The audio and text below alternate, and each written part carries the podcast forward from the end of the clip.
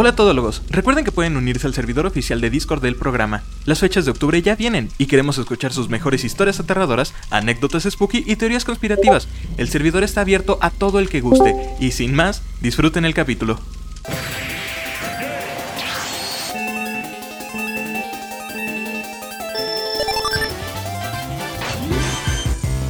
Bienvenidos, todólogos. Otro sábado más. Otro sábado más. Otro obscuro, perturbador sábado. Penúltimo sábado de octubre. Penúltimo sábado de octubre. Tienes toda la razón. Esto es impresionante la velocidad de la que el año se ha estado terminando, ¿no? Sí, güey. Siento de verdad como que fue apenas ayer marzo. Sí, güey. No. puta, octubre. Ah, sí, sí, sí. Si piensas en retrospectiva, todas las cosas que han pasado este año. Han sido varias. O sea, el año se ha venido con un montón de noticias, las cuales hemos comentado en este mismo programa para ustedes. Claro, güey. Y, por ejemplo, el año empezó, no sé para ti, por ejemplo, mi primer recuerdo positivo del año, o padre, es yo haber estado en la playa en febrero y decir, uy, güey, de aquí lo que se acaba el año, güey. Corte A, cabrón, y es octubre, ya estamos a finales de octubre, pero bueno, ya no queremos estresarlos más con con cosas de tiempo. Quiero aquí dar la bienvenida a mi querido Bernion, que ya sabe La bienvenida también al sujeto. Como siempre cada sábado. Aquí, nos damos la bienvenida el uno al otro. Claro, güey, intentando sacarles una sonrisa como cada sábado, como cada episodio, ¿no? O un susto también. Sí, o un susto, uno lo sabemos todavía. Siempre se pueden varias cosas. Precisamente, de hecho,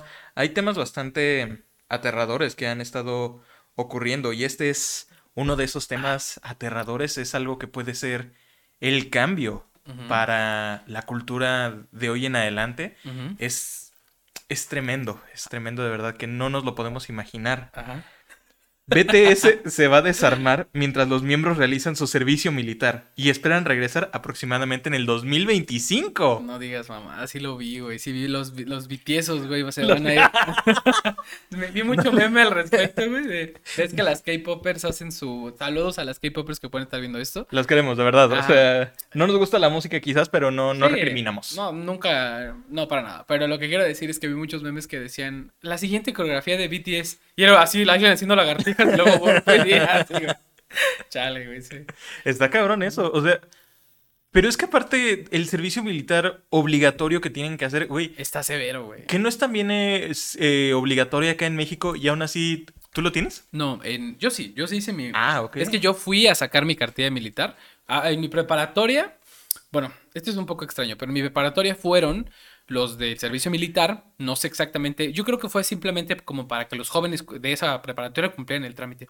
Fueron, nos dijeron así como volantitos, tal día Así, vamos a recolectar tus documentos aquí para que tú no tengas que ir a, la, acá a nuestra zona militar, a tu escuela los vamos a recolectar este día, no tienes otro día, este día. Que de igual que la zona militar no te queda como no, pero, 10 minutos de tu Bueno, es más fácil, pues estás en la prepa, güey, tienes 17, 18 años, güey, y fueron allá a mi, a mi escuela a recolectar documentos y lo único que tenías que hacer era creo que llevar tu acta de nacimiento, algo así, o sea, una copia de tu INE, no me acuerdo, pero tenías que llevar alguna identificación ellos después te dijeran, te, iban a decir qué fecha ir a dónde a dar el sorteo, porque hay un sorteo en el que es bola negra y bola, blanca, y si sale, creo que bola blanca te salvas. Mm, o al revés. No, no me acuerdo, pero sí, o sea, el desmadre es ese. Sí, si te sale de un color, vas a marchar y te toca hacer todo el servicio militar, y si no, te salvaste. Y es un sorteo literal.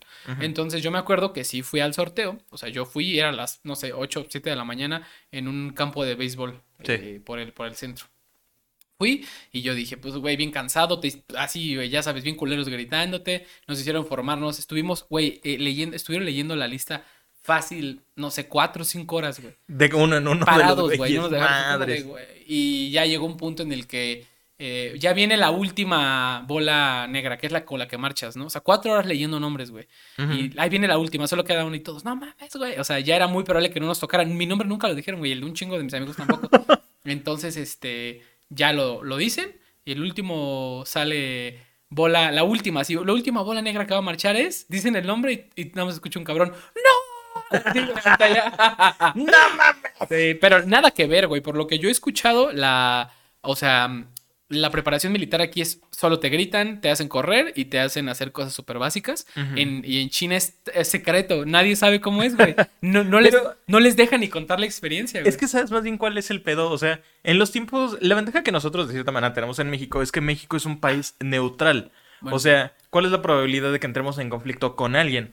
Pero Corea del Sur y Corea del Norte ya de Están por en guerra constante, güey. Y más de por sí, ahorita con todo lo que está ocurriendo a nivel mundial, o sea de aquí a 2025, si ellos los mandan, o sea, BTS se queda sin el Junjin. Güey, no sé cómo se llaman sus, no sé cómo se llaman sus integrantes, pero algo que vi es. Jimin. Tú sabes que sus, los fans de, de creo que de, de, BTS le dicen los ARMYs, ¿no?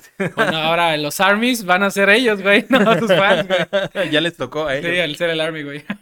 Les tocó pasarse, les tocó pasarse. Está feo, güey, pero pues sí, es una obligación. Eh, dicen por ahí que, que no se está. Mm, que es una excusa para separarse silenciosamente eh, en el sentido de que... Uno de ellos va a fingir su muerte. Ha, habido, ha habido en otras ocasiones en, allá en Corea que... Mm, que a gente muy famosa, muy influyente, deportistas, eh, músicos y así, les dan esta permisividad. Porque hacen más siendo ellos artistas que, ¿sabes? O sea, llevando la cultura al mundo en general, que el, teniéndolos como militares, ¿sabes? Es uno sobre un millón, ¿no? Entonces es cámara.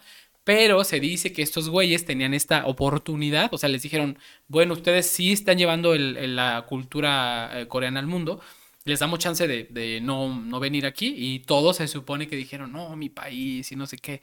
Se está diciendo que es una cuestión meramente de marketing, número uno. Dos, se quieren separar y obviamente son cinco años, güey, creo. O tres, no me acuerdo, pero el caso es que si son tres años, entonces se van a separar, no se van a ver y ya después cada quien va a volver como con su solista. Es que, es que según yo es lo que leí que estaba cabrón. Los güeyes son de diferentes edades, o sea, no los van a llevar al mismo tiempo a todos. Sí, no. Entonces, o sea, dicen que esperan volver en 2025, pero no mames, en los que van llevando uno a otro, a otro, o que uno sí tome el no, yo no quiero ir y ya nada más mantengo mi vida privada oculta un rato. Ándale, puede ser. Quién sabe, habrá que ver. Digo, la verdad desconozco por completo un buen de estas cosas. Este. O sea, no vivimos en Corea, no sabemos la verdad. o sea, pero... tenemos, estamos sesgados por nuestro servicio militar, el cual eh, yo también tengo mi cartilla, no hice nada. Sí, no, yo, tampoco. Yo Nunca, pero es que conmigo aquí está lo cabrón. No hubo ni siquiera sorteo de bolita. Nada más, o sea, fui al campo militar, entregué mis papeles, ok, regresa en un año, cámara. Regresé al año, no, pues vengo por mis papeles. ¿Tu nombre? Bernardo, aquí está. Gracias. Yo, yo, voy a decir algo que me di cuenta y que nunca arreglé. Mi cartilla militar está mal. Eh, tiene Pero por el lado bueno no te pueden nunca. Tiene mal escrito el nombre de mi mamá. Entonces no está bien. O sea, y la tenía que cambiar. Me dio una hueá porque nadie lo pide para nada, güey. Ya si me listan en el ejército voy a decir, yo no soy ese cabrón. Mi mamá no se pedía así. No sé quién estás buscando. pero... Estás buscando a mi primo. No, güey, pero sí lo puede cambiar, pero me valió madre. La neta, no conozco una sola persona que haya ocupado su cartilla militar para algo. O sea. Según yo, solamente si vas a trabajar en gobierno, pero ni siquiera como todo. O sea, güey por ejemplo. A lo mejor si vas a trabajar en Sedena o en estos de, de los militares, sí te piden, güey, tienes que tener eso. Pero en el gobierno conozco un buen de gente que ni. No, o sea, por eso te digo que hay un montón. O sea, te estoy hablando de que literalmente así el vocero del presidente, tal vez ese güey se lo pueden pedir, o al mm. mismo presidente, sí, cuando ya eres alguien de nombre, pero no mames, eres un oficinista en un edificio de gobierno, pues, no No creo, la verdad lo dudo, güey. Eh, yo tengo una, una nota, mi querido Bernie, digo, a lo mejor no tan eh, terrorífica para el mundo del entretenimiento coreano como la que tú trajiste. Pero. Bueno, del mundo coreano no solo, también de. Bueno, del mundo, en general, porque sí son artistas a nivel internacional. Efectivamente. Eh, bueno, bueno, puedo, empezar por mi nota, que es la más larga que traigo el día de hoy, pero no está igual tan larga. Ok. No sé si viste que pidieron retirar los disfraces de Halloween de Jeffrey Dahmer de un, montón de lados. No tenía ni siquiera idea de que había disfraces de Jeffrey Dahmer. Yo tampoco, pero la nota que leí, según, bueno, supuestamente... Somos el eh, universo, güey. Sí, güey. Eh, Shirley Hunks, la madre de Tony Hunks, que fue el joven uno de los jóvenes asesinados por Dahmer, considera que los atuendos que están en internet son malvados y explotan a las familias que sufrieron entre el 78 y el 91. Ahorita todo el mundo sabe que Jeffrey Dahmer está siendo súper popular por la serie de Netflix que protagonizada por Evan Peters, que por sí Evan Peters es el único güey que todos sus papeles que le tocan son de psicópatas, güey. Pero bueno, eh, yo, yo, bueno, ahorita voy a dar mi opinión en eso. Excepto Quicksilver. Ah, bueno, sí. Pero dice, eh, muchos almacenes decidieron no vender ningún disfraz inspirado en él. Sabes que cada año sale el de Harley Quinn, el de El Guasón. No, no, no. Dijeron de Dahmer, no vamos a hacer nada porque es un asesino, güey. Es un asesino en serie sí mató gente, güey. O sea, al final, claro que mató gente, güey. Pero, pues, eso no detuvo a ningún usuario para comprar ítems separados como el disfraz de reo, los lentes, una peluca y, pues, eh, personificar a dicho asesino. Ahora, eh pues todo, todo esto, las gafas, la camisa de rayas verticales, todo, todo lo que es un, atuendo de Dahmer, eh, pues se puede comprar por separado. Bueno, la única empresa que decidió vetar todos estos artículos por ahora fue eBay. Eh, ah. el sitio de subastas y compras retiró todos los artículos que son inspirados en el delincuente. Es decir, lentes que decían lentes Jeffrey Dahmer, custom, no sé qué, lo baneaban. No ah, dejaban vender.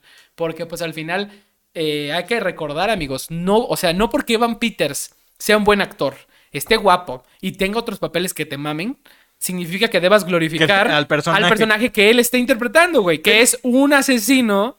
Eh, ¿Cómo lo llamaste? ¿Un asesino múltiple o...? Asesino en serie. Eh, un asesino en serie que hizo sufrir un chingo de gente, güey. Y familias, y hasta la fecha. Y es que es lo culero de que... No estoy en contra de que, por ejemplo, hagan los shows y ese tipo de cosas, pero el pedo de cuando los hacen es que, admitámoslo, la gente es pendeja. Sí. Van a ver eso y van a decir, no mames, o sea, no sé de verdad si ya sea sarcasmo o no, o si sea mame de internet o algo. Pero sí hay gente que dice, no, es igual que yo. La típica comparación con Blade Runner, con Taxi ah, Driver. Ah, soy yo, igual que yo. Exacto, es igual que yo. Mi psicópata, güey, está la verga. ¿Cuál es tu top 3 de disfraces en Halloween que se, sí o sí los vas a ver repetidos en todo este Halloween, güey? En todo Instagram, en todas las fiestas que llegues a ir. Es que Jeffrey Dahmer de ley. De ley. Es uno de ley. Sí, claro, güey. El juego del calamar ya no pega tanto, ¿sí? No, yo lo vi en un meme, pero no, no creo, güey. Es algo como, yo lo sacaría si fuera mi disfraz de último momento, güey. ¿Sabes? Te pones una hoodie, la de color que sea, te va sí, exactamente, y, la, máscara. Y la máscara, con que la máscara esté bien, yo creo que pasas el, disfraz. Es que, ¿qué otras cosas son las que estuvieron saliendo durante este año? Por ejemplo, She-Hulk. Eh, She-Hulk puede ser. Algo así muy, muy sonado, güey. Pero sería como, ¿eres Fiona, güey? ¿Encanto salió eh, en este año? ¿Encanto? ¿Cuál es esa, güey? La de la colombiana. La película. Ah, la de No se habla de. Ah, esa mera. Nunca la vi, no sé. Tampoco creo que sí, creo que sí. Según yo, si es de este año, podría ser también. Ay, no sé, güey. Pero siempre hay estos típicos disfraces que todo el mundo hace, güey. ¿No, ¿No hubo una mujer psicópata loquita guapa, así como Harley Quinn este año? ¿No hubo nada de eso? La villana de She-Hulk. Bueno, sí. Más bien. ah, ya sé, ya sé. Esta de WandaVision. Esta Scarlet Witch. Wanda. Puede ser porque salió este Doctor Strange este año. Ah, Vilma ahora con la nueva serie que va a salir. Vilma puede ser. A ver, no son quejas, ¿eh? A ver, nosotros queremos ver o sea, gente disfrazada de. Son lo que pensamos que va a salir, obviamente. O sea, si tú te quieres disfrazar de eso, perfecto. nosotros solo estamos prediciendo. Nosotros vamos a likear tu foto, güey. No hay pedo. Disfruta tu disfraz. Nosotros solo estamos haciendo la predicción de cuál va a ser el tren del mame este año. Sí, sí, sí, sí. Pues es que sí, como que en este momento no no salieron, es que si te pones a pensarlo, no salieron tantas cosas tan icónicas. Porque, o sea, ¿cuántas tuvimos que pasar para acordarnos de Doctor Strange? Puta, güey, Doctor Strange, ¿qué pasó, güey? Yo se me había olvidado. Exactamente, o sea, es el encanto también, o sea, son como que ya ahorita ya no están saliendo cosas tan icónicas en ese sentido. Ahorita la de Jeffrey Dahmer, pero ¿qué más? Sí, pues y te pones a pensar y dices, verga, qué pedo. Yo estoy seguro que voy a ver un Jeffrey Dahmer en la calle Probablemente. estos días, güey, y pues ni pedo, güey. O sea, entiendo, o sea, es que lo haces por la serie de Netflix que viste, güey, pero... Pero la misma serie también está afectando a las familias. Sí, güey. El simple, ya desde el simple hecho de que no se hable, de que ni siquiera la empresa productora, Netflix, si se hace en este caso... no vaya ni siquiera con las familias por lo menos a decir, oigan, vamos a hacer esto, les ofrecemos dinero. No, es como de pito para ustedes. Pues es dinero para nosotros. Están hablando de un acontecimiento histórico y de un personaje eh, a costa de las familias. No, pero pues a costa, o sea, están, están recreando los juicios. O sea, es que es una línea bien delgada. exactamente, es un pedo muy delgado. Porque al final fue un acontecimiento público, güey. O sea, por ejemplo, algo que no se me hizo tan chido y que no vi, pero vi las críticas, fue la serie que salió de esta Marilyn Monroe, creo. Que, ah, no, fue una película. Que dijeron que estuvo por la chingada, güey. Las críticas. Es que... que la cosificaron un buen y que la dejaron parada como si fuera. No, es que la película tiene otro pedo muy cabrón. Este, esta es la historia que yo voy a contar. Marilyn Monroe, en los tiempos en los que ella era la famosa de Hollywood y demás, literalmente la tenían controlado. O sea, era la Britney Spears de aquel entonces. Si mal no recuerdo, creo que la dieta de ella eran como 50 cigarrillos diarios y quién sabe cuántas pastillas que le tenían que dar para que se mantuviera al desmadre. La película la pone como la mala porque ella se tuvo que realizar un aborto. Y pasa literalmente la situación de épale, épale, mi piernita. Así el pinche feto hablándole a la mamá. Pero. Lo llevaron por ahí. Es que aquí está el desmadre. El aborto ella no se lo hizo porque quiso. La obligaron. El primero fue por una enfermedad. O sea, fue algo que literalmente estaba fuera de su control. Que, no mames, fumando 50 cigarrillos diarios y tomando quién sabe cuántas pastillas, que te digo. El segundo ese no me acuerdo cómo estuvo el pedo, pero creo que ese fue más bien involuntario, un miscarriage como se le llama. Sí. O sea que por accidente no se dio. Y la película es la pinta de la mala, güey, pues de, la chingada. Yo te voy a meter vergazos y voy a fumar cigarro, así como. Literalmente, literalmente es un sueño que la ponen a ella donde está como en un jardín así agarrándose de la panza y está el bebé diciendo, pero ¿por qué me mataste a mí? Uy, güey, qué asco, cabrón. Pinche gente que toma esas decisiones, güey. Es Pero que bueno, hizo la película sí, tiene mucho de esa expectativa. Está en contra del aborto. Pues y él es de esos que. Porque Estados Unidos pues tiene ahorita todo este pedo. De hecho, creo que hay una... No, llevan mucho tiempo con este pedo. No, llevan buen rato. Pero ahorita creo que el Partido Republicano está queriendo pasar unas... ¿Cómo se les llaman? ¿Enmiendas o algo por el estilo? unas leyes, pues. Unas leyes que prácticamente lo que van a hacer es pues echarle la culpa para los abortos. O sea, no hay excepción si es por violación. No hay excepción si es enfermedad o, menor de edad o... Exacto. O sea, no hay excepciones. Y si tú este, te, eh, te, haces el aborto, creo que puedes enfrentarte hasta 50 años de cárcel y los doctores como a 10 mil dólares de multas. Qué ridículo, O sea, y porque... Y aquí es en donde está el desmadre porque eso lo leí ayer. Se pone más cabrón. Digamos que, por ejemplo, fue por violación. Ni modo este, a tu esposa la violan, vas a tener que, ella va a tener que dar a luz al hijo del violador y tú lo vas a tener que cuidar. Y si las cosas todavía se ponen más cabronas, el violador puede pedir también... Este, paternidad. exactamente, paternidad. Entonces, cada fin de semana, por, por toda tu vida, vas, a tener que andarle llevando al niño o a la niña no creo, güey. Hasta dentro de los republicanos tiene que haber gente que lo, que lo vea como algo malo, güey. Siempre pasa, güey. Es que, es que como la forma en que funcionan las leyes, están haciéndolo sin excepciones. Entonces no lo van a trabajar. La forma en que funcionan las leyes, los juicios y demás, es eso. Si el violador, por X razón, quiere pedir su paternidad de cualquier manera, si el juicio sale a favor de él, se chingó la pareja. Pues habrá que ver qué pasa, güey. esos temas están bien densos, güey. Sobre todo. Hay temas muy densos. En países como en Estados Unidos que ahorita están. Bueno, no ahorita, güey. Todo el tiempo han estado como locos, güey. Pues en, en resumen, güey. Si te llegas a disfrazar de Jeffrey Dahmer esta de Halloween, estas temporadas, asegúrate de que sí parezca un cosplay y no parezcas un puto loco asesino de verdad, güey. Porque. O bueno, solo algo, algo que sí me llamó la atención, güey, es. De verdad, Netflix, Netflix está lucrando con el dolor de las familias, güey, pues, o sea, uno, a ver, es que está, es que está bien, bien feo, porque sí, o sea, sí. Es entre sí y no al mismo tiempo, porque mercadotecnia, todo lo demás que tienen que pagar. Le tienes que pedir permiso a las familias que sufrieron ese acontecimiento para hablar sobre un acontecimiento. O sea, si hay un huracán, que es un, acontecimiento horrible, se muere un buen de gente, y alguien hace un documental sobre los huracanes y lo menciona, ¿le tienes que pagar a las familias que sufrieron para mencionarlo? Generalmente vas y hablas con ellas para ver si por lo menos tienes el permiso. Si tú quieres las entrevistas, pues les tienes que pagar, güey. Exactamente. Pero si, tú vas a, hacer un documental con las imágenes que tú tomaste y tú vas a hacer con las historias que se contaron, cosas así, no sé, güey. O sea. Es, es demasiado cabrón, porque ahí es en donde entra el desmadre. Hay una diferencia entre documental y una serie. es un drama literalmente. Están dramatizando toda la situación, están exagerando algo. Aunque y es, horrible, güey, pero Y es el desmadre, o sea, no, estuvo horrible. Y la serie todavía lo pinta diferente. Sí. Pues, es, el es lo peor que pasa con este tipo de cosas. No romantizan directamente, pero suavizan mucho el tipo de persona. O sea, te ponen a Jeffrey Dahmer como alguien que dices, ah, es que sí, fue un monstruo y hizo esto él en la vida real fue peor de esto. Es que no, no, acabo de ver la serie, la verdad es que llevo como la mitad, pero sí creo que te hacen de cierta forma querer empatizar con él, no directamente, pero sí dices como de, ah, es que sufrió abuso por su papá, pero es como de, no mames, güey. Es que es el problema que hacen estas series, o sea, no hay forma, y esto lo hemos visto, no hay forma en lo absoluto en que se pueda hacer a un personaje que se odie completamente y que no haya ni una sola persona que lo ame. Y de seguro alguien podría decir, oye, que en Game of Thrones no estaba el morrito y demás. Sí, la gente lo odiaba y aún así había algunos que decían, no mames, es que qué buen personaje. Bueno, pero Game of Thrones es ficción. Aquí estamos hablando de un. Exactamente, estamos hablando de un personaje real. Sí, güey. Y aparte creo que, digo, esto no creo que es spoiler de la serie. Yo te digo, no lo he acabado de ver, pero creo que lo matan en la cárcel al final, Jeffrey Dahmer. Sí, lo terminan. Eh, no me acuerdo a qué lo sometieron él. Sí, pero lo mataron al este, final, güey. O sea, pues sí, un criminal de ese calibre iba a acabar así. si mal no recuerdo, de hecho, creo que Jeffrey Dahmer fue de los últimos a los que condenaron a la pena de muerte. Creo que él fue de los últimos que tuvieron esa condena. Y antes de que llegara lo mataron, ¿no? Porque según yo lo mataron en la cárcel, literal. O sea, alguien lo, lo apañó y lo mató. Digo, a él, según yo, le dieron pena de muerte. Ajá. Estaría bueno checarlo. Según yo. Si ustedes saben, coméntanos aquí abajo, porque pues estaría interesante saber cómo acabó ese tal Jeffrey, Jeffrey Dahmer. ¿Tú tienes alguna otra? El tal Jeffrey Besos, digo. ¿Tienes alguna otra nota? Yo tengo una muy cortita, pero tengo una nota más ah. bien pesada, entonces por eso preferiría que des tú la nota ligera. Vale, voy a, voy a guardar la que aliviana hasta el final. Ahorita es una que va conectada al mundo de, pues, eh, Netflix, el cine, todo esto. Ok, probablemente la viste, es muy interesante. Eh, se confirmó que Harrison Ford será el eh, saldrá en Capitán América New World Order como el general Thaddeus Ross. Este año sufrimos la pérdida de el actor que interpretaba al general Ross, el que es Red Hulk en los, cómics. Murió este, este año, falleció hace no mucho, de hecho. Y pues eh, la gente se estaba preguntando qué va a pasar con, con la continuidad del personaje, porque sí.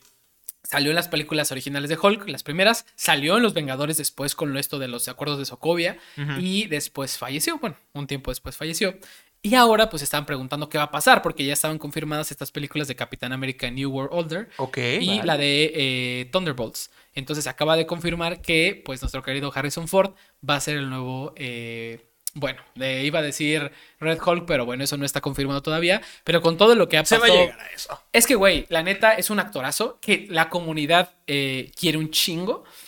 Y pues. él no los quiere ellos. Sí, bueno, él es un, él es un poco. Sí, él es. Él es es que es un señor, güey, al final de cuentas. Es, que es un señor el que él está pasa chingando. Él está chapado a la antigua, güey. O sea, él quiere su espacio y, nosotros, bueno, es que sí puedo decir que si yo lo veo en la calle, sí le pediría una foto, güey. Porque es one in a, in a time, güey. O sea, one in a lifetime. Porque ese güey el Harrison Ford ah, tiene películas icónicas desde hace. Blade Runner, Indiana Jones, Star Wars. Güey, entonces, claro este que sí lo intentarías, pero ya estás dispuesto a que te mande a chingar a tu madre y decir, pues lo intenté, güey. Ni, ni triste te pones, güey. A Harrison Ford de seguro le han hecho así entrevistas como muy en serio, así alguien en buen plan. No, ¿y qué es lo que me piensas acerca de la nueva película de Star Wars que va a salir? Me vale, verga. Sí. Sí, pues no lo comentó alguna vez, güey, que dijo, güey, soy un adulto, me vale verga. Sí, creo que lo comentó en un panel, güey, que le preguntaron, güey. Es que sí, pues, la verdad es que Harrison Ford ya está en ese punto. Por eso me saca de onda que de todas las personas, de todos los actores, haya sido él el que haya entrado al MCU. Pues al final. O sea, hay algo que. justo, al final, la última decisión que te convence. Pero no. Pregúntale a Tobey Maguire, güey. ¿Cuánto le pagaron, cabrón? Es que. O sea, de por sí ya lo persiguen los fans de Star Wars. Lo persiguen los fans de Indiana Jones. Lo persiguen los fans de Blade Runner. Puta, y ahora se va a echar a los fans de Marvel. De él va a estar en su casa diciendo, pero, chingado, pues ¿qué hice ahora? Prefiero estar en mi mansión y dejarles 100 millones de dólares de herencia a mis familiares por el resto de sus vidas, güey. Y sufrir en mi mansión, güey. ah, no. Con 20 mil fans afuera. ¡Red Hulk! Al final, ojalá sí veamos a Red Hulk. Es lo más probable. A mí nos han estado dando un montón de fanservice, güey. O sea, la tenemos ya Hulk, tenemos a She-Hulk, tenemos a Abominación, tenemos... Va a salir Black Panther ahora con Shuri como eh, Black Panther y salieron, también salieron nuevas imágenes. Se ve bueno, no sé qué esperar. O sea, no, como ella, como, como Black Panther. El chile se me hace bien, eh, que, que, como que el linaje continúe.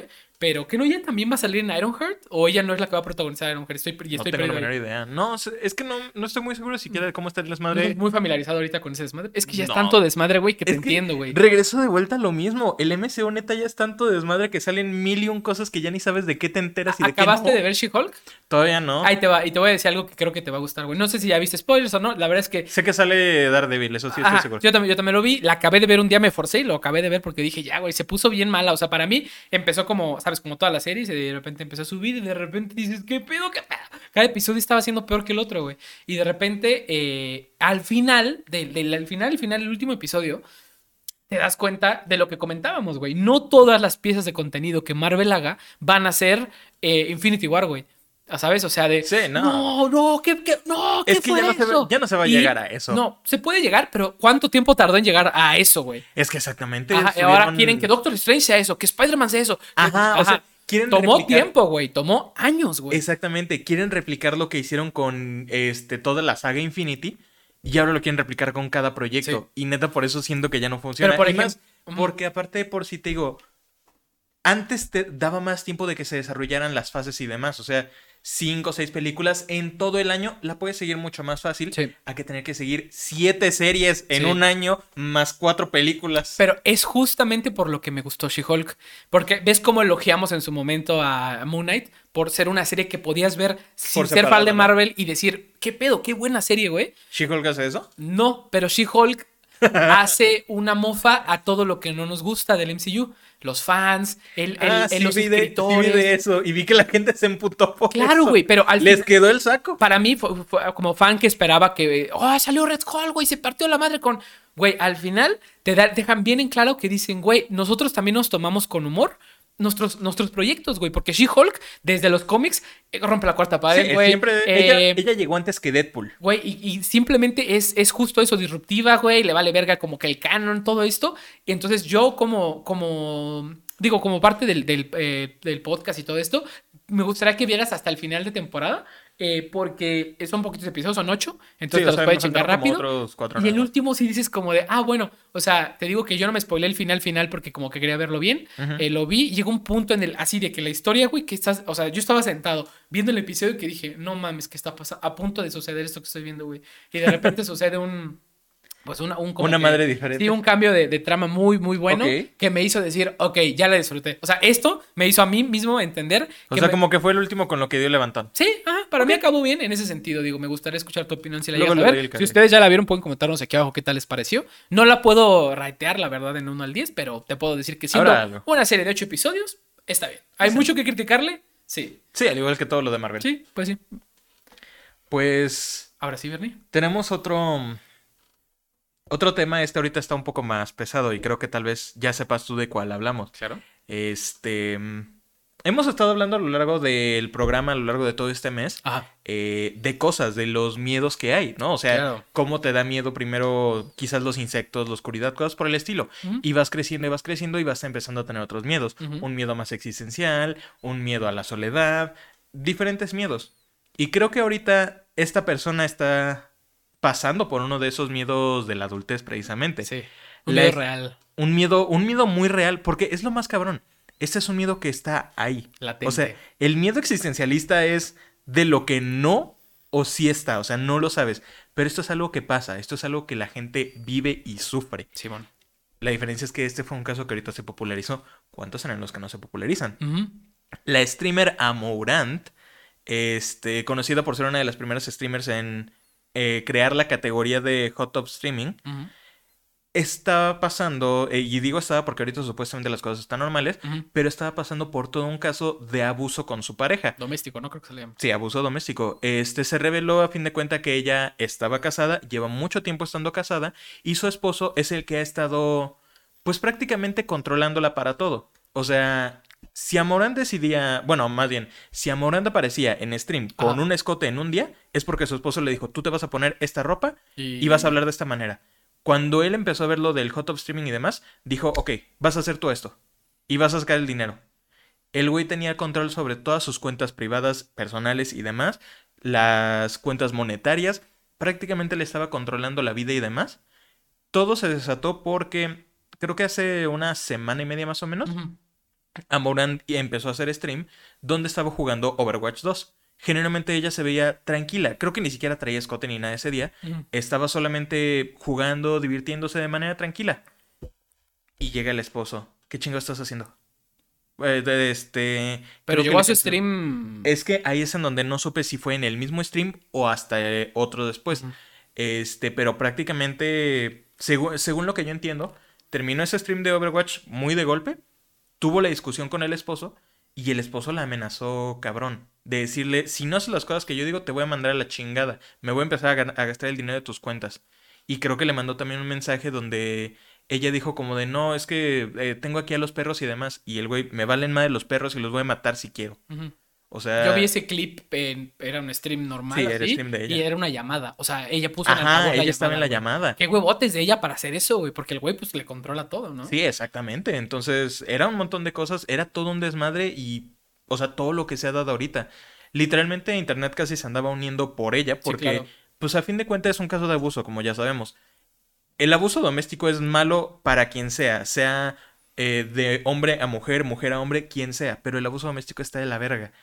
Y este es un caso real muy aterrador porque ¿cuál es el miedo que ella habrá tenido en ese momento? O sea, de saber que de un momento a otro, este güey me va a arruinar mi vida. Y si quiere, quiere matar a mis perros también. O sea, no, güey, los perros es el menor de tus, de tus problemas no. cuando te puede matar literal a ti, güey. O sea, por mucho menos problemas, güey, gente, o sea, parejas se matan entre ellos, güey. Ahora, estos son problemas que ya involucran temas eh, financieros. Sí. Y para los que no tengan una mínima idea de lo que Amauran saca en, en, en Stream, OnlyFans y todas estas plataformas, güey, estamos hablando del top, del top 5 creadoras de contenido de este tipo que ganan más dinero en Estados Unidos. O sea, sí, es una persona que podrías considerar que tiene sueldos millonarios. O sea, sin, conocer el número exacto, pero conoce su posición en el mercado, sabes que es de las top. Que es de las que está hasta arriba. O sea, es la más. Bernie lo dijo. E, ella fue la que popularizó la categoría Hot Top, por la que eh, Twitch tuvo estos problemas de lo baneo o no, y de repente dijeron, bueno, sacamos una categoría mejor. Exactamente. imagínense el, poder que esta, esta. El poder adquisitivo que ella tiene. No, y el poder de, opinión, si lo quieres ver así, porque no opina como tal en sus videos. De hecho, algo que a mí yo sigo Maurant desde que me la enseñó alguno de ustedes, porque o la vi, güey, porque pues, te la Creo que no, yo, porque yo no, la, yo no la sigo realmente. Yo la sigo porque se me hizo muy curioso el, el, método de trabajo que tiene. Es decir, yo cuando hago stream, bueno, cuando hacía stream, básicamente era, güey, pues yo lo pensaba como, ok, eh voy a aprender stream, voy a dejar 15 eh, minutos para lo que llega la gente o 10 minutos. Ya que vea que hay uno que saludó o dos que saludaron, me meto porque pues, eres chiquito, güey. O sea, no estás esperando que lleguen 50 o 100 o 200, ¿no? Entonces, que llegue el primero, órale, le entramos. O que ya pasaron 15 y no llegó nadie, pues chingó a su madre a meternos, güey.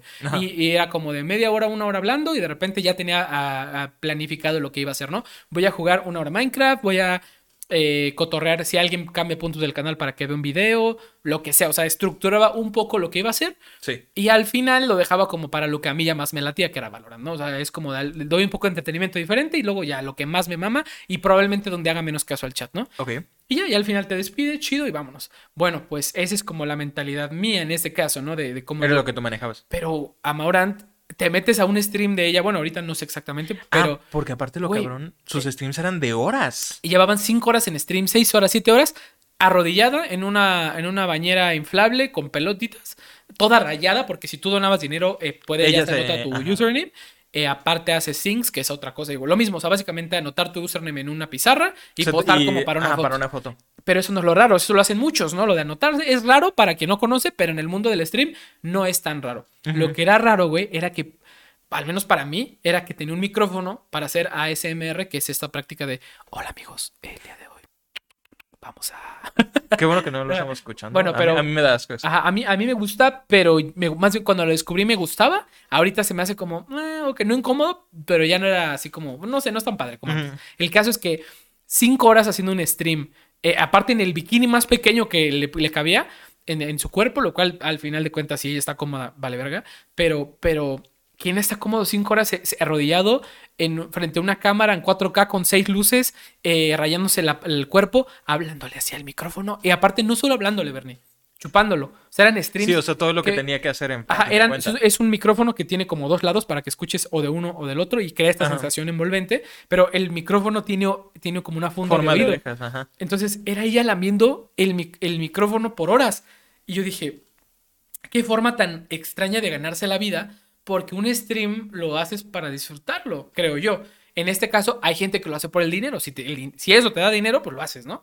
Pero a mí sí se me hacía como. Nunca, nunca, nunca me dio la sospecha de que tenía abuso doméstico. Yo simplemente. yo creo que a nadie le dio la sospecha. Yo, yo sospeché que lo que tenía era eso. Dijo, güey, esta es mi ventana, mi oportunidad de hacerme millonaria, de crearme un patrimonio por el resto de mi vida. Lo voy a explotar a lo que tope. Y a fin de cuentas, la persona que tenía esa idea fue su esposo. Es que también. Yo, que sí. No lo justifico en lo más mínimo. Lo que hace es un abuso cabrón de, de la Definitivamente. persona. Pero también creo que, que ambos, o sea, ella permite el abuso porque es un abuso psicológico al final de cuentas. Esperemos que no haya pasado lo físico nunca, pero es un abuso eh, psicológico del, que me imagino que nació de esta forma. Es, somos pareja y, de repente a ti, por tu cuerpo y por esto, te empieza a ir súper bien. Y yo te aliento, ¿no? Te digo, ¿sabes qué?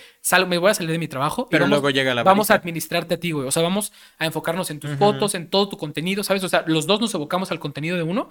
Y aparte, pues, como Bernie lo dijo, no sabíamos de la existencia de su esposo. Exactamente, es que está ahora. cabrón. Ella mantuvieron eso en Mucho secreto precisamente para eso, exactamente. Pero es que lo cabrón es que como es una relación abusiva, o sea, es un pedo psicológico muy cabrón, o sea, donde uno pues obviamente es el que abusa y el otro pues es el abusado.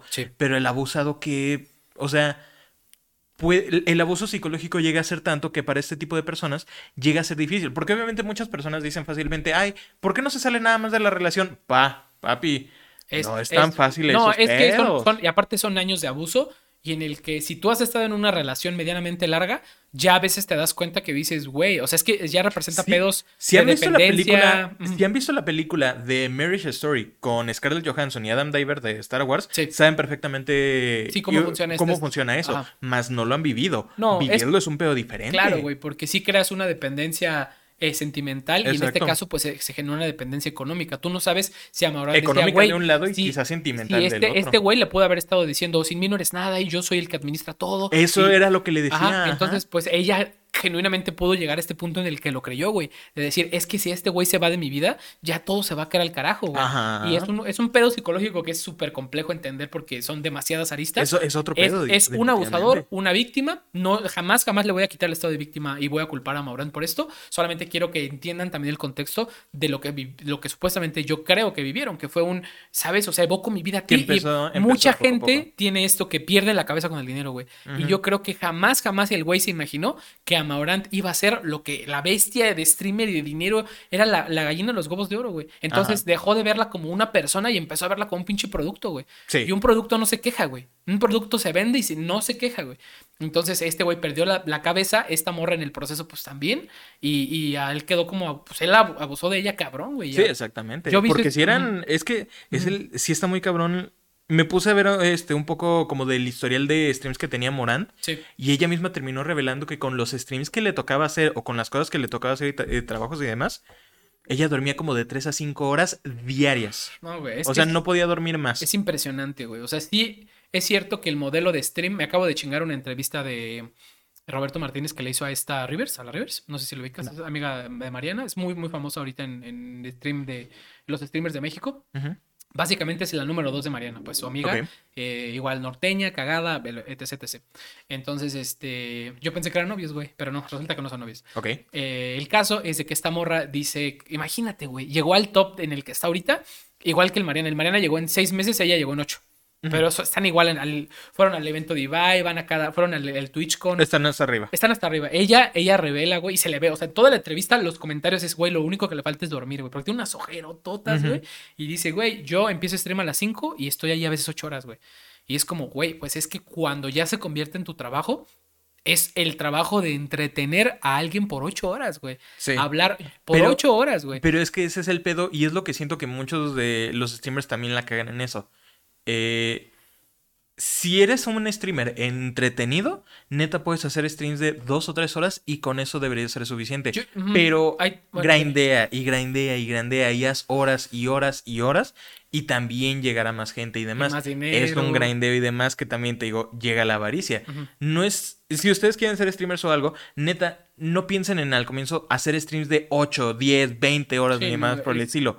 Se van a destrozar háganlo normal, dos, tres horitas a lo mucho, cinco como ya máximo, pero que también no sea diario. No. Y eso es en lo que la cagan muchos de esos streamers que yo siento. O sea, te vas a terminar demacrando y es ahí donde llega el burnout. O sea, pero yo, te vas a tengo, tengo, algo bien, bien real, güey, y creo que es una, un pensamiento que va conforme a lo que dices. O sea, sí, el burnout es real y ellos lo llegan al burnout muy rápido porque no descansan o no tienen este ritmo de pero porque se esfuerzan. Pero ahí te va. Compara un trabajo normal de oficina de, de cinco, de, perdón, de 8 a 5, 9 horas trabajadas, güey. Así, el, el más godín que te imagines, güey. De oficina, home office, lo que sea, güey. Pero el más godín que te imagines, güey. Bueno, la diferencia es que tú te, pongas la camiseta para la empresa y trabajes horas extra y hagas un chingo de cosas, lo más probable es que te paguen lo mismo al mes, güey.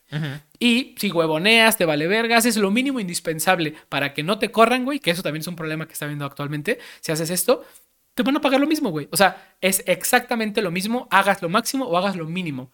En el stream no. Probablemente si eres un streamer eh, grande, por eso hacen eventos a cada rato, Bernie. Es que por eso hacen, hacen extensibles a cada rato. Y ahí te va acá en stream, si ya eres un streamer ganando, o sea, que ya percibes de tu vida, ya depende del stream, ciertamente, mientras más haces, más te donan, más se suscriben, más, más contenido creas, eh, porque ya tienes una red Y más te vas a chingar psicológicamente, es que ese es el eh, pedo. Eso, no, no digo, la consecuencia es esa, o sea, no, no, la, no la difiero contigo. No, es que obviamente Lo que digo, es que es un trabajo que, que, mientras... mientras más le pongas, más, vas, más, más vas a recibir. Dices, güey, pues es que cuando, e, esa es otra cosa que tienen estos trabajos. Hoy estás aquí, güey, en cinco años, nadie, nadie se acuerda de ti, güey. Y le pasa a un chingo de gente. O sea, mantenerse relevante es súper complicado, güey. O sea, el, top streamer, streamers ahorita, que yo te puedo decir unos cinco, güey, eh, sin contar, por ejemplo, a Ibai o al Mariana, güey, que son como muy jóvenes, güey. Es Rubius, este, eh, de Gref, no sé cómo se llama, güey, y este otro. Mm, el, ¿Auron? Auron, Auron Play. Todos, todos ya hacen contenido antes. Y esos son los, de, los top de España. Ajá, yo solo lo digo porque hacían contenido desde antes en plataforma YouTube, entonces ya tenían un séquito de gente, güey, entonces supieron migrar su contenido a lo que dejaba más dinero. Pero es, es muy difícil alguien que sea emergente como estos dos, los que te digo, el Mariana, esta Rivers, que lleguen desde cero, güey, que su, su contenido se haga viral en las plataformas nuevas. Ellos son casos de estudio, güey estos otros streamers, youtubers que llevan años, pues ya como que han tenido sus burnouts, ¿sabes? Todos, güey. El Capón los ha tenido, o sea, eh, mexicanos, güey. Eh, de, algo, de algo empiezan, la verdad, pero es que estos son gente que ya se migra, pero porque ya tiene algo más hecho desde hace tiempo. Estos son güeyes nuevos que están llegando, obviamente, a hacer las cosas y va, llegan a la misma fama que los que ya llevan más tiempo, pero lo tienen que hacer en menos tiempo. Al Capone lleva 10 años formando su comunidad y él llega a tener sus streams de cinco mil personas tope. Perfecto. Pero el Mariana en sus 8 meses llegó a más que eso, pero... Que se mantenga por el tiempo. Resume los 10 años de Al Capón en 8 meses. La chinga, chinga y chinga y chinga que se tiene que aventar. y eso pues, es algo que no todos pueden hacer. No comparas que, bueno, en este caso yo lo pienso así, Mariana es él y ya. O sea, se fue a vivir solo, está él y ya. Al Capone tiene a sus hijos, tiene a su esposa. Porque aparte tiene que mantener, exactamente. no, y el estilo de vida que tiene, papi. O sea, es un... Sí. Sí, sí, sí. Entonces, realmente creo que es una mentalidad distinta.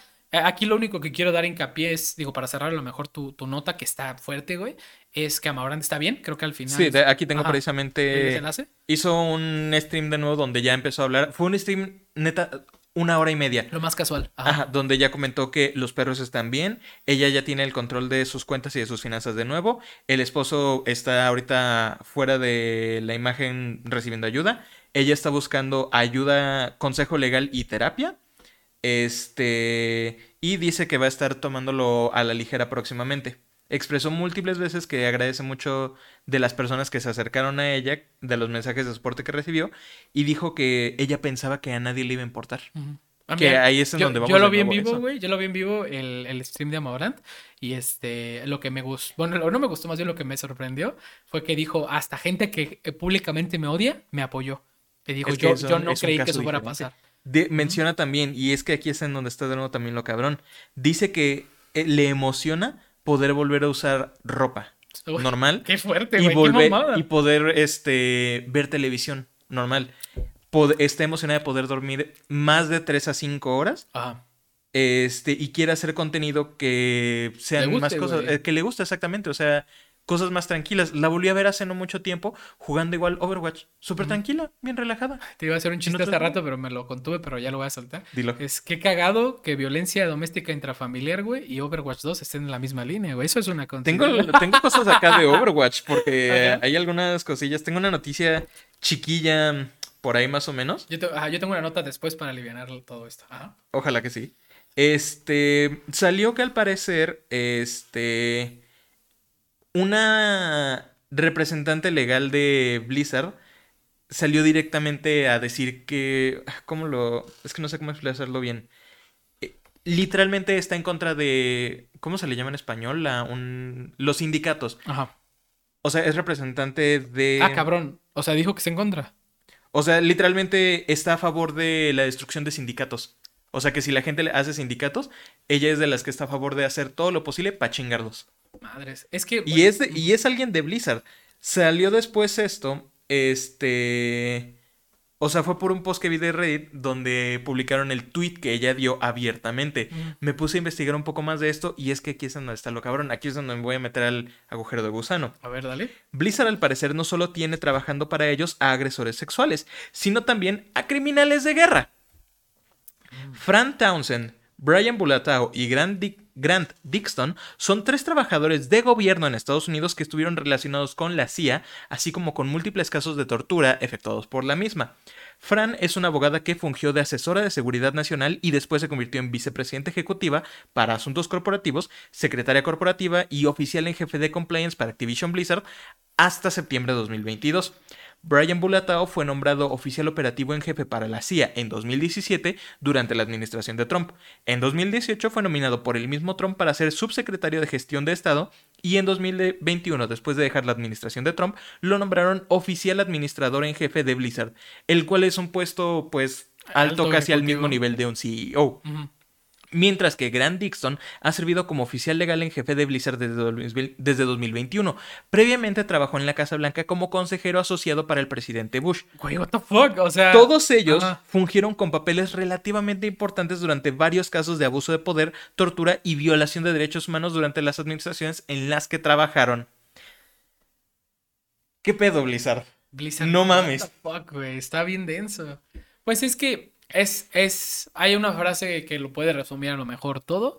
Eh, no sé si aplique, pero me, gusta pensar que lo que inicia mal termina, termina mal. Y pues si desde su fundación, la empresa o desde sus líderes más altos están corruptos, están llenos de, pues no sé si violencia o, negligencia, están llenos de, eh, pues pues todo esto, güey, ilegalidades y cosas de ese estilo, pues claro que se iban a perpetuar para los niveles más bajos, güey. Y claramente se iban a solapar entre ellos. Y si esto existe desde o sea, si tu CEO, bueno, no exactamente no es, pero si tu eh, comandante, eh, digo, tu líder más alto de la empresa ya venía haciendo un cagadero en sus otros trabajos y es acusado por crímenes de guerra, pues ¿qué crees que va a venir a hacer aquí, güey? Relajarse y cambiar y meditar y ahora ser una persona no, muy probablemente no, güey.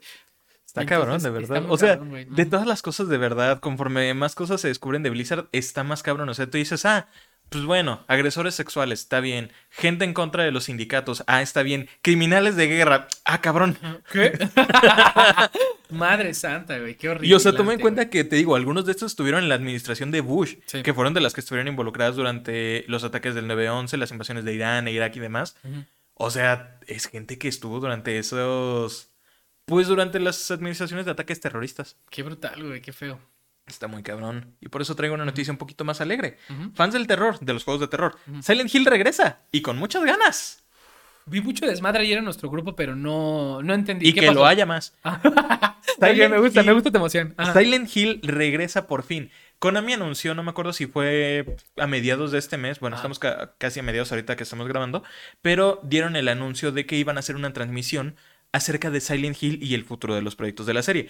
Para los que no lo sepan, Silent Hill lleva aproximadamente muerto técnicamente desde 2012, pero si contamos el juego que salió en 2015, eh, PT, que era una demo jugable que rompió el internet porque iba a ser dirigida por Hideo Kojima, que ya de por sí, o sea, su nombre le remama a la gente, o sea, la gente le chupa las patas si quiere. ok, sí, claro. Este, Guillermo del Toro iba a estar involucrado en el proyecto y también Norman Reedus de The Walking Dead. El proyecto fue cancelado en 2016. Terrible, este, noticia. terrible noticia para todos. Y después de esto, Konami despidió a Kojima. Eh, pero técnicamente no había habido nada nuevo de Silent Hill como desde 2012. Entonces, casi 10 años sin nada en lo absoluto. Anunciaron que querían este, hablar acerca del regreso de Silent Hill, del futuro de la franquicia y demás. Se anunciaron diferentes cosas eh, en general. Primero que nada, un remake de Silent Hill 2. el juego más famoso de Silent Hill hasta la fecha. Yo creo que todos han escuchado Silent Hill 2. Han visto algo de Silent Hill 2. O sea, si conoces al Pyramid Head, sabes, de Silent Hill 2. Exactamente. Es mi referencia única que tengo, güey. Y, es, y él salió de ese juego. Que me sorprende que se haya convertido en mascota de la franquicia porque el güey es nada más de ese juego. Es, es que es muy icónico, Bernie. También salió en, las en una película, según yo. Ajá, y, y, ese es el desmadre que también me saca de onda. Es que eh, eh, sobre explicación de rápido, en Silent Hill 2, el personaje que tú usas, eh, que tú, bueno, que es el protagonista, James Sunderland, este, llega al pueblo porque está buscando a su esposa, porque le llegó una carta de su esposa, supuestamente muerta, diciéndole, te estoy esperando ahí, en Silent Hill. Y el güey se encuentra en el pueblo al Pyramid Head. Conforme más te metes al juego vas descubriendo que todo es como parte de la psique de James. Pyramid Head literalmente es una representación de su maldad, de sus propios pecados. Sí, claro. Entonces, no entiendo por qué Pyramid Head aparecería en otros lugares si James no tiene nada que ver. Ah, se volvió perfectamente se volvió icónico, obviamente, sí, claro, güey. O sea, explicación canon no hay explicación. No, pero, como, es que como personaje está muy, también está muy loco, güey. O sea, sí es un personaje que si nunca, nunca, nunca, nunca has visto una referencia de Pyramid Head y lo ves por primera vez, güey, en un juego o en una película, si dices, ¿qué chingados es y eso que madre, Y eso que el de la película y del juego se ven diferentes. El de la película está mamadísimo, el güey. El del juego. Es más normal. El está escualio. Es que es el modelo de James, pero nada más con el, la cabeza. Pero bueno, se anunció el remake de muy bien, muy bien, Muy bien. Ajá. Se anunció no uno, no dos, como tres nuevos juegos de Silent Hill. Excelente. El primero se llama Silent Hill Ascension no hay nada de información acerca de... Del juego en general. Del juego en general. No es cierto, Townfall de hecho se llama. No hay información en general. Eh, hubo un pequeño teaser que no dio mucho. Si las imágenes que se ven en el teaser son ciertas, parecería un poco como el Resident Evil 7 o el mismo PT. Entonces, terror en primera persona. Excelente, güey. Este, ese es Silent Hill eh, Townfall. Silent Hill Ascension supuestamente es una serie en tiempo real interactiva. No sé si será un juego o si será como una serie o algo. Tipo como... ¿Te acuerdas de Black Mirror Bandersnatch? La película interactiva que sacaron. Buena. Sería más o menos este estilo. Güey. Así que, que cada decisión que tomes cambia, por cambia la historia. exactamente. tú escribes la historia, casi casi. yo quiero creer que es un juego, pero porque en el teaser que muestran se ven como interacciones, como si fueran mensajes de un chat de personas diciendo, ¿podemos salvarla? Espera, ¿hay oportunidad de hacer esto? O sea, Igual y es alguna herramienta o algún juego para streamers o algo. Ah, estará bueno. Se anunció, quiero hablar ahorita del tercer juego que anunciaron porque este es el que a mí me emociona, pero se anunció una nueva película en producción de Silent Hill. Con el productor original de las dos películas de, de Silent Hill y de todas las películas de, Resident Evil y con el director de la primera película del original. La película supuestamente está basada en Silent Hill 2. Es adaptación directa, entonces ya es historia diferente. Por último, el tercer nuevo juego Silent Hill F, que según yo F no es el título final, es que literalmente aparece con una F, pero es el símbolo musical forte. Este, una experiencia más basada en, al parecer, eh, historia japonesa o algo. Parece estar ambientado en Japón de los años 60 más o menos. Mierda, güey. Eso ya me da miedo nomás que lo digas, güey. Ah. Vi el teaser, me dio cosa, me dio tripofobia, como ansiedad, porque se ve... No se ve ni siquiera visceral o gore pero se ve que va a tener una estética que, o sea, te va a dar como, como ansia, como cosa, como lo veas. Sí, güey, claro, güey, como lo que provocan los backgrounds, ¿no? Que los ves y dices, algo no me cuadra, algo me da un poco de ansiedad. No, es que los backgrounds eh, te generan ese sentimiento, pero porque es algo que se ve normal, o sea, parece una oficina, pero hay algo raro en esa oficina. Digo, pero es el sentimiento que te genera como de ansiedad. Es que sí sabes de la tripofobia, ¿no? Exactamente te genera ese tipo de cosa, te da como eso de ese escalofrío como de que cosa rara de como ese asco. Eso me generó el tráiler, el teaser. Así de cabrón está. Entonces, Silent Hill regresa y con todo. Y estos son solo los proyectos que nos dieron ahorita. Sí, porque falta todo lo que no han dicho, porque dicen como sus estelares, ¿no? Pero siempre van como que juegos más abajito, como que ah, va a haber, más, cosas. Sí, claro, uno, uno al final no sabe todo lo que va a haber en los se vienen Se vienen un montón de proyectos de verdad. Entonces, fans de Silent Hill, regocíjense, por fin está de vuelta el ¿Tú, ¿Tú te consideras fan de Silent Hill, sí, claro. He jugado todos los juegos. Ok, yo, yo, es que mi experiencia con juegos de terror, güey, siempre he sido muy miedosillo en, el, en ese sentido. Pero fíjate que es lo chingón de Silent Hill. Eh, no es un Outlast, no es un, este, un Resident Evil 7.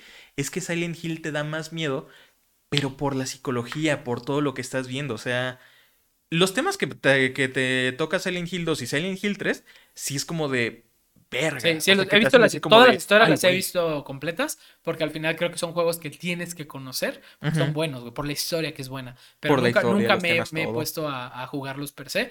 Eh, ¿Crees que sería, por ejemplo, en mi caso, que no jugué el original, jugar el remake como mi primera experiencia? ¿O sí me recomendarías jugar el original y después el remake?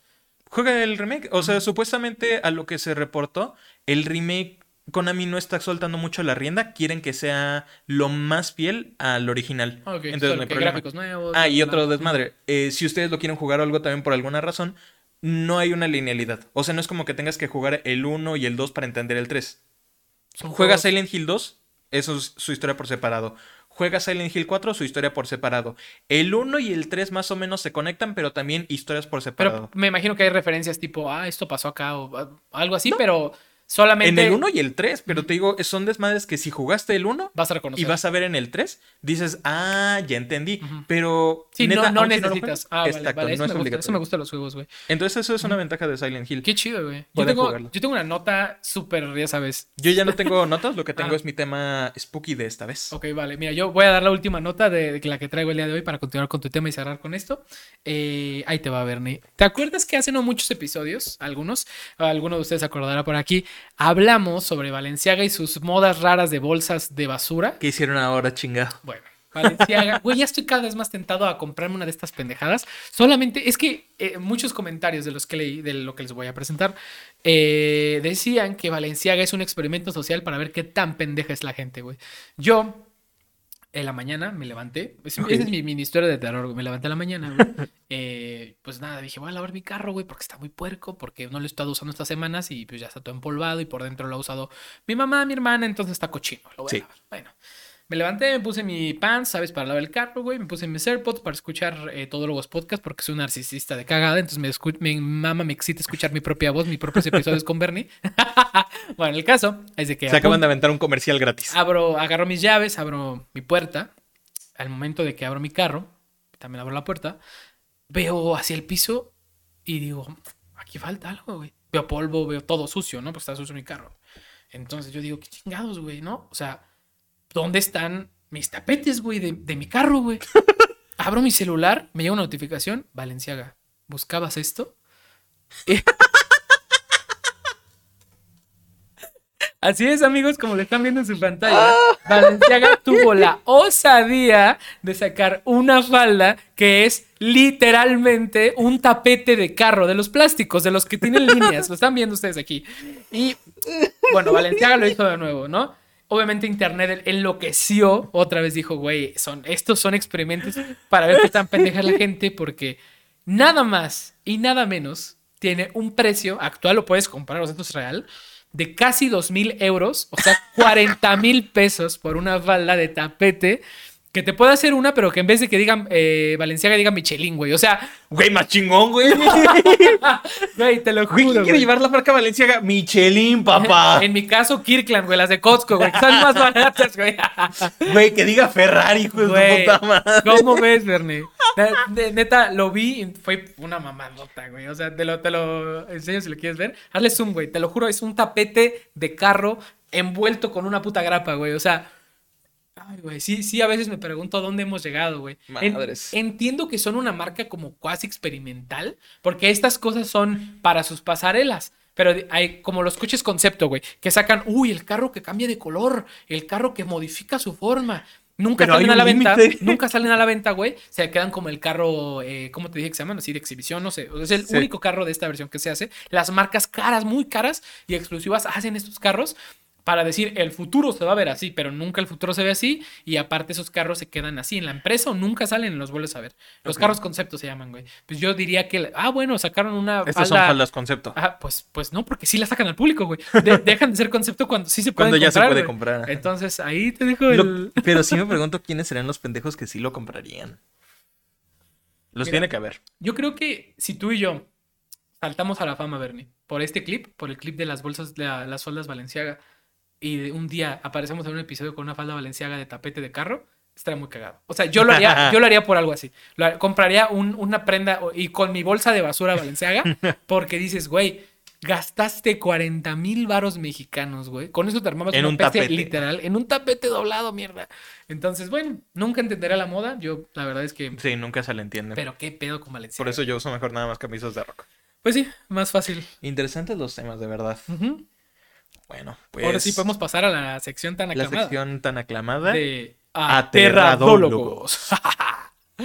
¿Qué nos trae? Ponemos ya unas, unas nubecitas ahí, unos truenos, ¿no? Sí, sí, sí, claro. Traigo una. Mm, quizás una explicación, historia, quizás un trasfondo de algo de lo que yo hablé la semana pasada. La semana pasada yo traje varios datos este, relativamente perturbadores, algunos más de nuestra biología, algunos del mundo eh, hice la mención del el personaje de D.B. Cooper.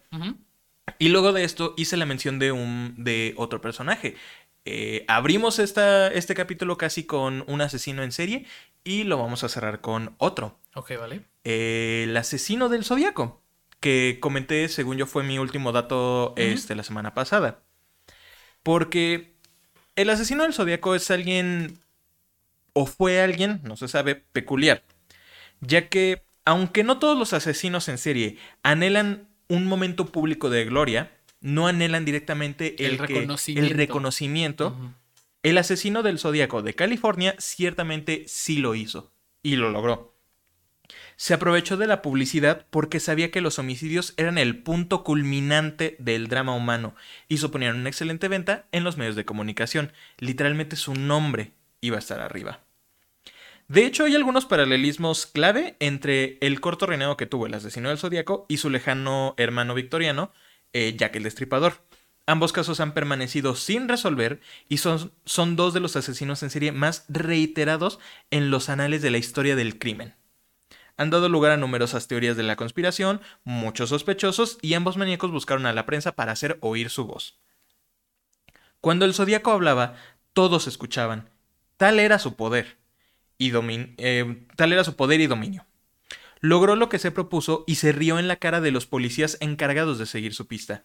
Les habla el Zodíaco se convirtió en un encabezamiento tan escalofriante como la dirección que dio Jack con tinta roja en la carta enviada al jefe del comité de vigilancia, George Lusk, desde el infierno.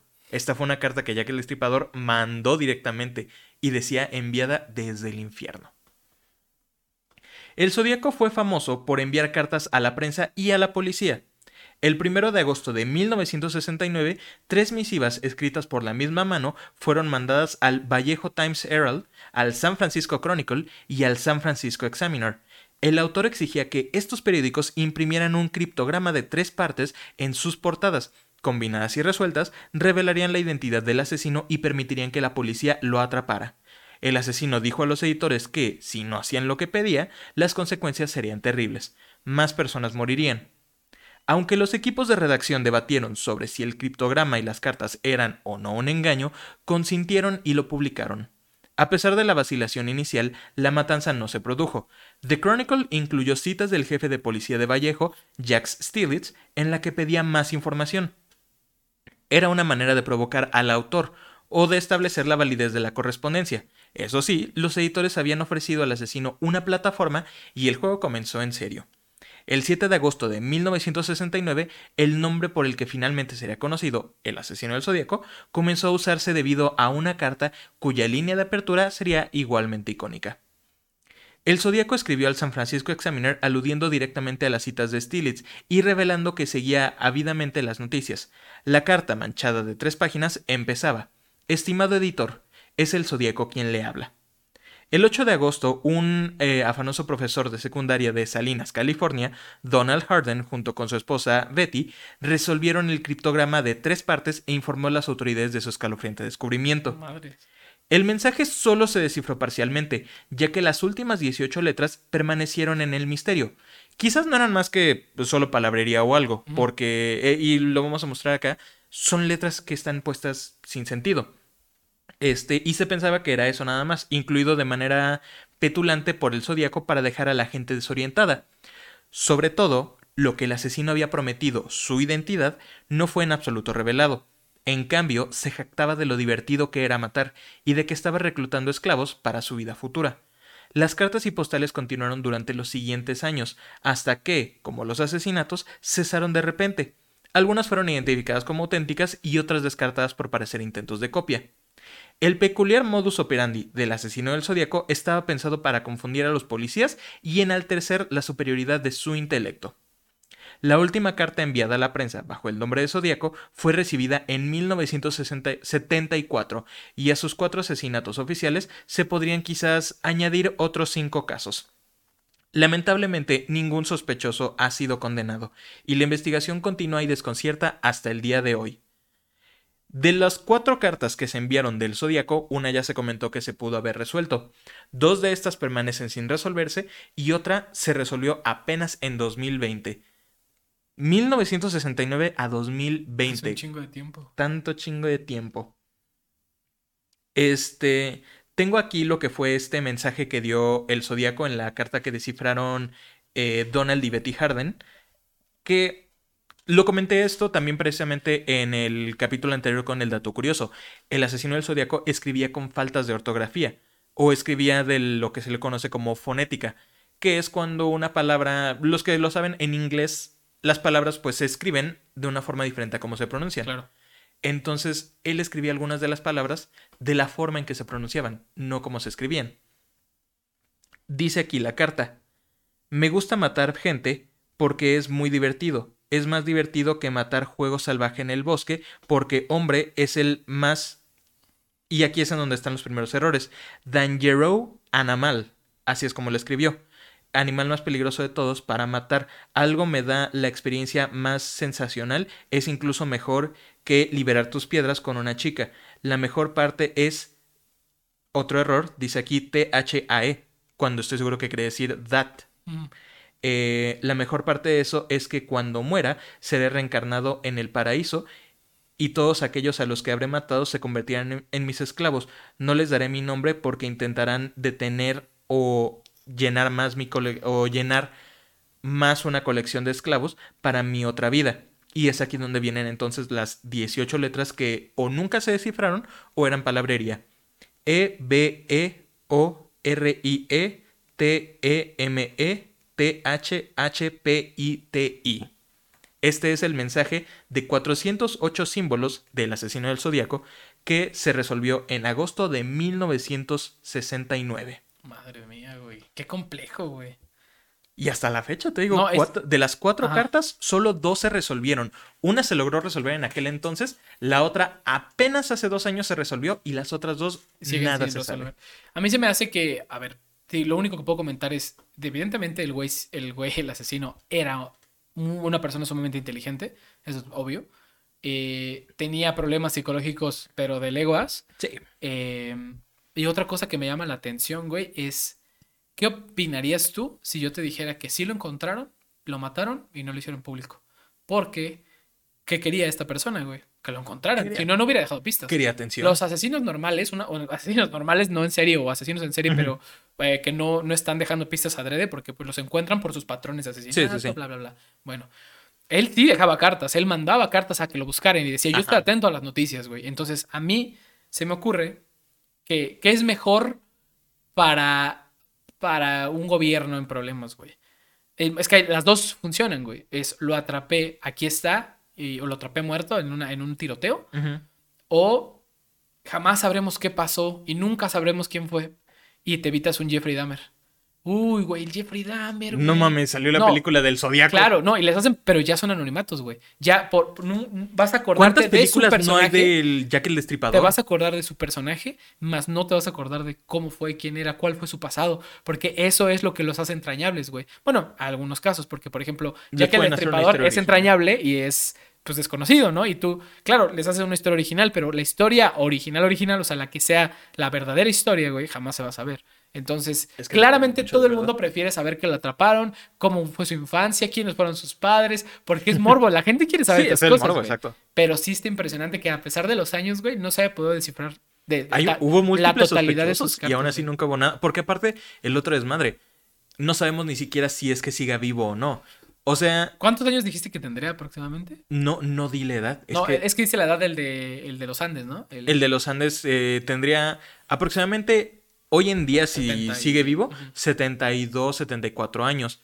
Pero porque ese güey también, cuánto lo. Eh, durante los tiempos en los que estuvo. El asesino del zodiaco estuvo desde el 69. Sí. Ahora, obviamente no empiezas matando con un año de edad. ese güey no. nació en el 69. Sí, su primer asesinato habría sido a los 18, 20, 16 años. Quizás, o pudo haber sido incluso que haya matado a alguien a los 50.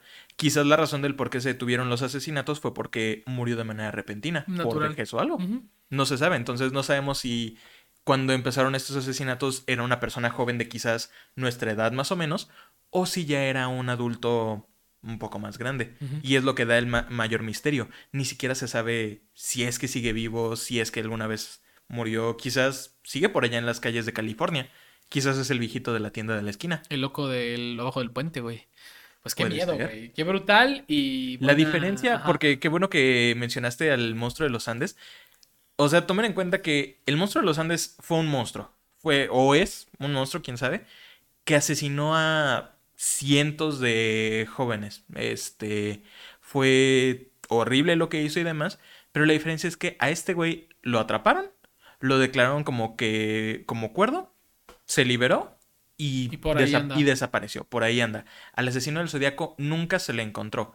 La diferencia es que el monstruo de los Andes era un güey que ni, educación siquiera tenía. Mientras que este otro güey se burló de la policía de California en su cara. por casi seis años. Sí, güey. Y aparte, probablemente teniendo. Y tal vez se sigue burlando de. Y tal vez se sigue burlando hasta la actualidad de muchos. Qué feo, güey. Qué brutal, güey. Y sobre todo en Estados Unidos, que es donde nuestro concepto de, uy, justicia y, oh, investigan hasta la última instancia, güey. Cuando bueno, algo que sí es de terror coloquial es que aquí probablemente si algo te pasa, nunca, nunca lleguen a ninguna conclusión, güey. Desafortunadamente. qué brutal, Berry, qué brutal. Eh, ¿Tienes algún otro dato curioso, alguna recomendación para este episodio que te gustaría dar? Algo que hayas visto esta semana. Los juegos de Silent Hill, jueguen ah, eso definitivamente puede ser una muy buena, una muy buena recomendación. Jueguen el que quieran, de verdad están disponibles para PlayStation 1 y 2 los que valen la pena. Seguramente. están las versiones de PC. Eh, la versión, el Silent Hill 4, de hecho, está para comprar en la tienda de GOG. Entonces, hay disponibilidad. Ok, perfecto. Y más para este mes de terror, que ya, de hecho, el siguiente episodio es el episodio final. Este es el eh, penúltimo episodio. El, siguiente es el episodio final de la temporada Spooky. una temporada que duró cinco episodios, una buena... Fue, fue el arco Spooky, ¿no? Sí, todavía falta, todavía falta, no nos vamos a despedir de la temporada todavía, pero eh, ha sido vamos a despedir la siguiente semana. Sí, la siguiente semana. Esperemos que hayan disfrutado mucho el episodio de esta semana, igual que nosotros. Ya saben que eh, nos veremos la siguiente semana con un nuevo episodio, en la misma hora, en el mismo lugar y con en el mismo canal y con los mismos presentadores, amigos. Así que disfrútelo mucho, bonita semana y nos vemos en el siguiente episodio. Bonita noche. Bye.